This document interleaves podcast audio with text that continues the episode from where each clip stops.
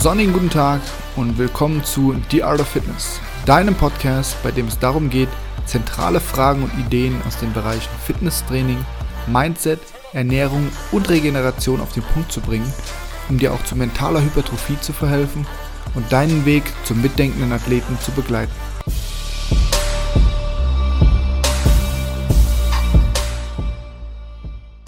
Gönn dir ist unser heutiges Thema.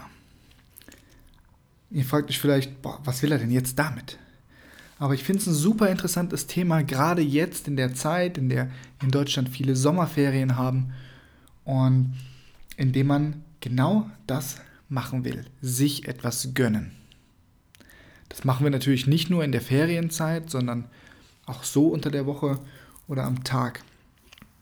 Und mir ist aufgefallen bei der Beobachtung, dass es dass wir ein riesiges Mismatch haben. Und zwar auf der einen Seite, auf der, ich sag mal, körperlichen Ebene oder der Lifestyle-Ebene und auf der anderen bei der Ernährung. Wenn wir sagen, oh, ich bin irgendwie gestresst, meine Batterien sind leer, ich muss mal den Akku wieder aufladen, ich gönne mir heute was. Und denken dabei an die Lifestyle-Richtung, dann schwingt da so die Idee mit, ich gönne mir eine Massage ich gönne mir einen Tag in der Sauna. Ich lasse mir ein heißes Bad ein und entspanne einfach mal. Ich lese ein gutes Buch. Ich ähm, gehe vielleicht sogar in einen kompletten Wellnessurlaub, um einfach mal abzuschalten, das Akku wieder aufzuladen oder bei einer Massage zum Beispiel ähm, so ein bisschen die Spannung aus dem Körper zu nehmen, irgendwas zu tun, damit ich mich danach wohler fühle, besser fühle, mehr Energie habe als ich es vorher hatte. Klingt ja logisch. Das ist, was eigentlich bedeutet, ich gönne mir was, ich tue mir etwas Gutes. Auf der anderen Seite beim Essen ist mir aufgefallen, dass wir ständig dann, wenn wir irgendwas essen, von dem wir wissen, dass wir es eigentlich nicht essen sollten, weil es uns eigentlich nicht gut tut, wie einen fetten Eisbecher, einen Donut, ein Stück Kuchen. Uns das immer wieder zurechtreden mit dem gleichen Satz. Das gönne ich mir jetzt. Warum? Warum, habe ich mich gefragt. Warum wollen wir auf der einen Seite Dinge tun, die uns besser fühlen lassen, die dazu beitragen, dass wir uns am Ende auch besser fühlen und mehr Energie haben. Und auf der anderen Seite sind wir so doof, genau das Gegenteil zu tun. Die Frage ist also, woher kommt dieses Mismatch? Und als weiterführende Frage natürlich auch, wieso fällt es in diesem Bereich des Essens manchen irgendwie gefühlt leichter? Und hier kein Vorurteil, wir kommen auch gleich wirklich zu der Erklärung. Oft sind es diejenigen, die sportlicher sind, die disziplinierter sind, die aktiver sind oder die uns als disziplinierter erscheinen, denen es offenbar einfacher fällt, in Bezug auf Essen rationaler zu handeln und weniger schlechte Entscheidungen zu treffen. Und wieso ist es für andere, oft Übergewichtige, die wir vielleicht mit weniger Willenskraft, weniger Disziplin verbinden, im Volksmund, ähm, schwerer? Wo liegt da der Fehler? Und wo liegt überhaupt in uns allen, unabhängig von Leistungsstand, Wissen etc., der Denkfehler, dass wir auf der körperlichen Seite sagen, ich gönne mir was, um mir mich besser zu fühlen und beim Essen, ich gönne mir was, was mir eigentlich nicht gut tut.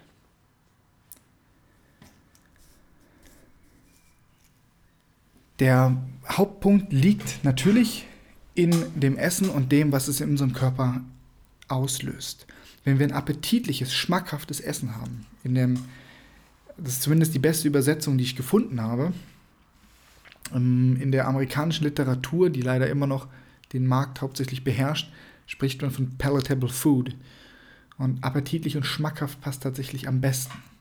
Jetzt mal unabhängig davon, dass wenn du ein sehr gesundes Verhältnis zum Essen hast, du dir auch einen guten Salat mit Putenstreifen oder so angucken kannst, das, boah, mega appetitlich, schaut richtig gut aus, das möchte ich jetzt essen. Unabhängig davon ist natürlich dieses verarbeitete Essen das, was die größten Probleme verursacht und daher auch das, was hier eben mal im Fokus steht, weil es auch meistens das ist, was wir unter das gönne ich mir heute verstehen. Ich gönne mir eine Packung Chips zu essen am Abend. Ich gönne mir ein Stück Kuchen oder eine Mousse au Chocolat im Restaurant ähm, als Dessert. Dieses appetitliche, schmackhafte Essen oder Essen generell gibt uns eine kurzfristige Belohnung hm, und eine Zufriedenheit, wenn wir das Richtige zur richtigen Zeit auch essen. Das gilt auch für verarbeitete Lebensmittel. Nehmen wir mal als Beispiel, du gehst ähm, von der Arbeit nach Hause, bremst noch kurz bei Dunkin Donuts ran und hast halt lange nicht mehr da einen Donut gegessen. Jetzt holst du dir so einen richtig schönen Maple Syrup Donut. Stellst dir schon vor, wie geil das schmecken wird, wenn du reinbeißt. Und tatsächlich, es ist auch geil.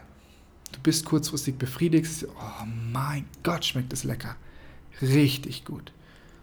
Kurzfristige Befriedigung, aber es bringt dir weder langfristige Energie noch irgendwelche Mikro- oder Makronährstoffe, die dir in irgendeiner Form wirklich weiterhelfen. Egal, am nächsten Tag denkst du, oh, ich hatte wieder einen stressigen Tag. Ich fahre wieder bei Dunkin' Donuts vorbei, weil das Gefühl war so geil und hat so gut geschmeckt. Das will ich eigentlich nochmal. Du stellst dir wieder vor, wie geil dieser Donut schmecken wird, wenn du reinbeißt. Kommst an, kaufst das Ding, beißt rein, isst das ganze Ding auf und bis zum Ende hast du dieses Gefühl der Befriedigung vom Vortag überhaupt nicht. Überhaupt nicht. Warum? Gehen wir nochmal einen Schritt zurück. Erstens, das Problem, warum wir überhaupt so denken, oh, dieses Essen will ich jetzt doch noch essen, ist, dass es oft eine Verbindung ist aus Zucker und Fetten. Also ein besonders kaloriendichtes Essen, was eben auch besonders schmackhaft ist. Gerade wenn es verarbeitete Lebensmittel sind, wie besagter Donut oder Chips oder was auch immer dein Jeeper so ist, Mm, dann sind da noch enorm viele Geschmacksverstärker und auch ja, Farbverstärker drin, damit das Essen sogar noch besser aussieht und natürlich besser schmeckt. Und wenn der Chemielaborant, der das Ding entwickelt hat, genau deine Geschmacksnerven trifft, dann hat besagte Firma, die dieses Produkt eben auf den Markt bringt und jetzt gerade von dir in deinen Mund geschoben kriegt, einen Kunden forever, weil dein Belohnungssystem darauf enorm anspricht. Also, du isst dieses Essen und das Ganze triggert dein Belohnungssystem. Das ist im Hirn übrigens die gleiche ähm, Stelle oder die gleiche Area, die auch getriggert wird, wenn du Drogen konsumierst. Und zwar nicht einfach nur ja, ein Bier trinkst, sondern das ist die gleiche Stelle, die auch angesprochen wird und sich sehr freut, wenn du Heroin oder Kokain konsumierst. Dieses Belohnungssystem hat die Möglichkeit, dein normales, in Anführungsstrichen, Energiesystem, das normalerweise nach dem Essen oder während des Essens irgendwann das Signal sendet, halt, stopp, du hast genug gegessen, genug Energie aufgenommen, jetzt reicht's. Dieses System kann das Belohnungssystem überschreiben. Und das Ganze ist mittlerweile so normal geworden, dass wir völlig unterbewusst und ohne darüber nachzudenken Sätze raushauen wie, ja komm, Nachtisch geht immer. Ich bin eigentlich satt, aber naja, so eine Mousse, die geht schon noch rein. Was passiert also im Hirn? Im Hirn werden zwei Anteile wenn, ähm, getriggert, wenn du so ein Essen zu dir nimmst. Also gerade jetzt zum Beispiel diese Mousse. Erstens wird dein Belohnungszentrum aktiviert und schüttet Dopamin aus. Das ist dein Glückshormon. Zweitens wird sozusagen dein Professor Brain auch aktiviert und beginnt direkt mit der Planung, wie du dieses Belohnungsgefühl, was du gerade vom Essen, dieses appetitlichen, schmackhaften Essens gekriegt hast, möglichst schnell wiederkriegen kannst.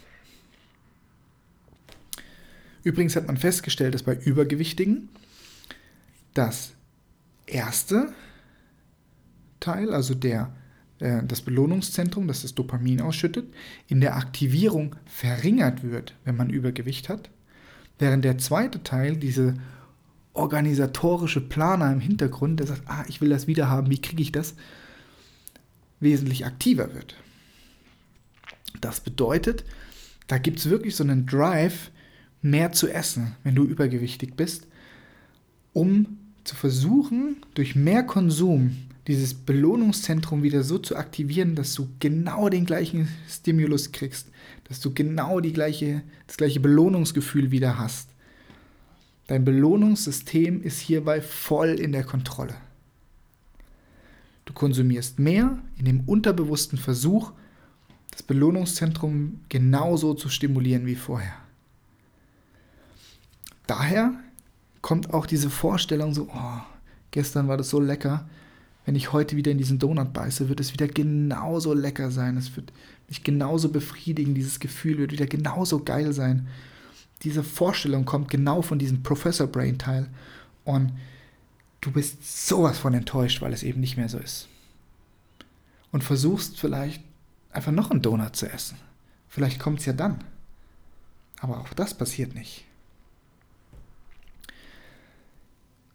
Also im Grunde sieht es ja eher so aus, als ob das eine total hirnrissige Eigenschaft von uns ist, von uns Menschen. Wieso also haben wir das überhaupt? Denn dieser Anteil oder diese, dieser Vorgang ist unabhängig davon, ob du übergewichtig bist oder nicht. Nur was mir wichtig war, zu sagen, bei Übergewichtigen wird die Dopaminausschüttung geringer und dieser unterbewusste Teil, ich will das nochmal und ich organisiere mir das nochmal, wird stärker. Das heißt, die haben nicht weniger Willen oder fressen einfach so mehr, wie man es gerne sagt, sondern es ist wirklich das Gefühl da, ich muss mehr davon haben, ich will das haben. Ja.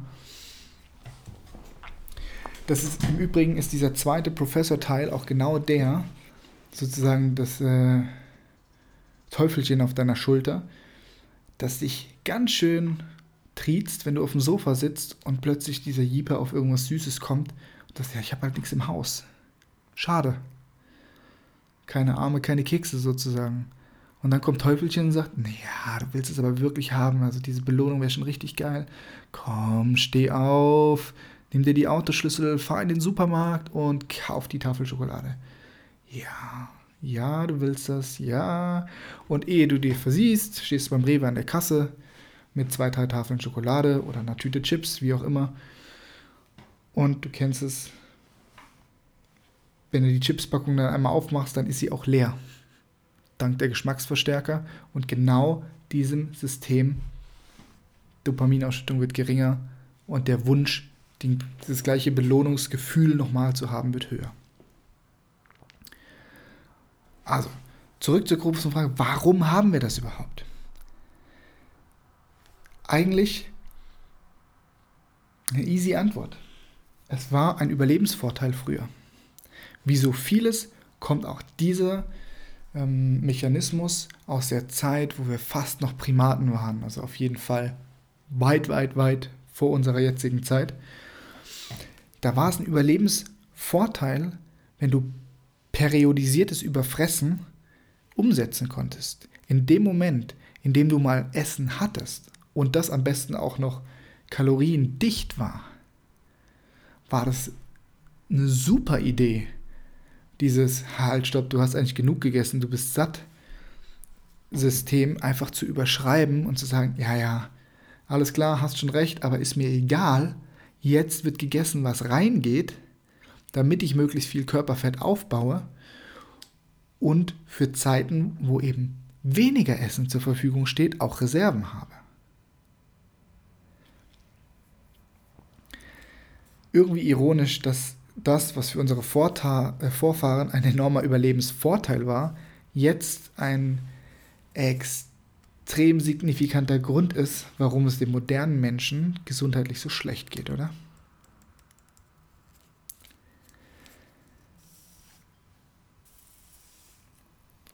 Okay. Die Frage am Ende ist natürlich das So what? Was soll es bedeuten?